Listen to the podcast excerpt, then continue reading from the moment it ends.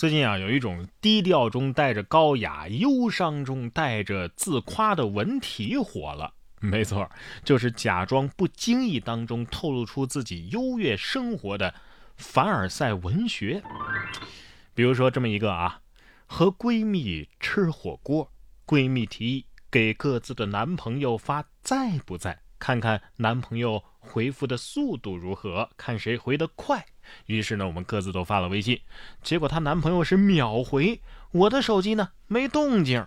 过了十五分钟啊，火锅都快吃完了，她还没回我，我都要炸毛了。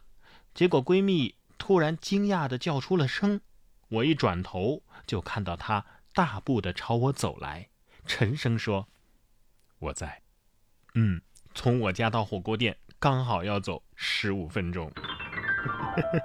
所以从此啊，还诞生了一个新的量词啊，我在啊，一在等于十五分钟。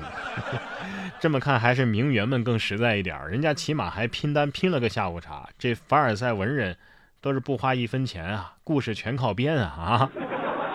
说出来挺不好意思的，我是最近才知道鸡蛋原来是有壳的，以前都是吃管家剥好的，一直以为鸡蛋就是白色的，软软的。还不如来的直接一点。十一月五号，辽宁鞍山千山风景区的一个商家呀，哎，人家的宣传就很直接，人家把一个给自己宣传用的喇叭挂在树上，同时还给游客加油。喇叭为了给爬山的游客鼓劲儿啊，循环的播放：加油，山上有烤肠、茶蛋、大碗面、酸辣粉、干豆腐卷大葱，越走越轻松啊！听饿了，不爬了，走，咱。下山回家吃饭去，辛辛苦苦爬到山顶，好不容易掉几两肉，就这样又长回来了。哎，这边建议商家呀，直接开通一个外卖服务，仅限山腰以上的地域配送，肯定是稳赚不赔。这位小伙子爬山应该是不成问题的。近日，青岛的李沧区虎山上，哎，有一个山顶洞人引发了网友的关注。居住在山洞内的是一个姓刘的小伙子。小刘说呀，他是江西人，今年三十六岁，住在这山洞里啊，已经七八年了，目的是为了养病啊，心脏病。说山上空气好，洞内又安静，再加上他平时啊时常爬山，所以病情啊已经缓解了不少了。这就是武侠小说里隐居深山的世外高人呐！啊，事实证明，远离人类的确能治好心脏病。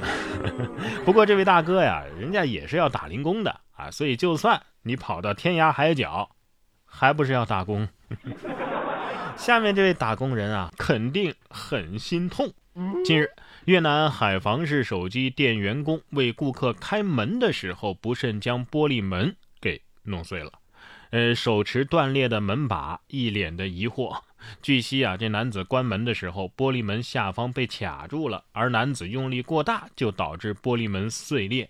而这门把呢，还在他手上拿着呢，愣住了。所幸啊，没有人受伤。拿着门把儿，一脸懵的那一刻，脑子里是不是在飞速的闪过：我是谁？我在哪儿？我干了什么？我的工资够赔吗？门得说了，不怪你，是我有自己的想法。不过这惊人的腕力，平常是吃了多少菠菜啊？啊，吃啥都没关系，但是想吃鱼，要么得自己买，要么合法合规的钓。你们这样做就太过分了吧！贵州遵义播州李某钓鱼未果，约三个同伴炸鱼，并且将十六瓶甲氢聚酯分两次倒入了河流，捕获了三斤食用鱼，导致二点二公里河段的鱼类几乎都灭绝了，造成的鱼类损失达二十二万余尾啊！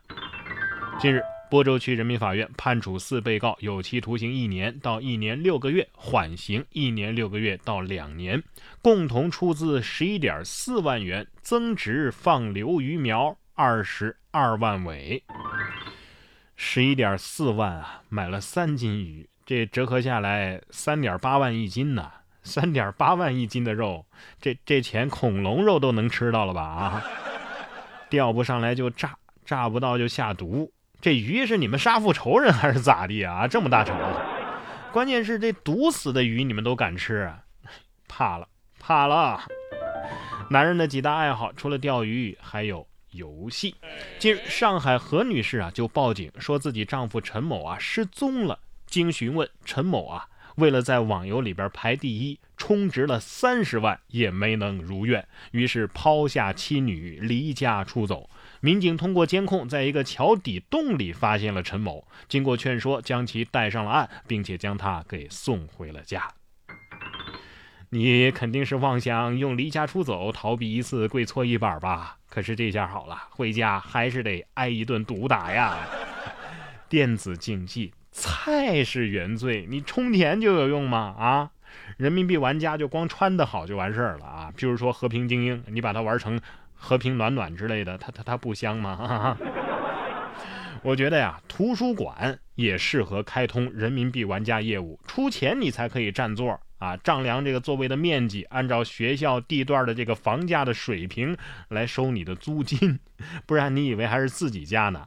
十一月六号，湖南长沙就有网友爆料，长沙理工大学的图书馆，学生放在窗台上的考研资料被工作人员全部扔到了一楼大厅，啊，现场是一片狼藉啊，学生只能蹲在地上捡书。对此，学校图书馆的负责人回应，扔书的不是学校的工作人员，而是物业。学校已经制止了这种行为，同时学校宣传部的周老师还表示啊，今后会加强对工作人员的管理。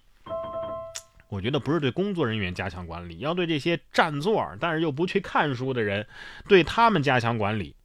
作为一名过来人啊，我要说啊，用这种简单粗暴的方法对待这样的占座问题，那是真管用啊！这些占着茅坑不拉屎的，你还不许人家扫扫厕纸啊？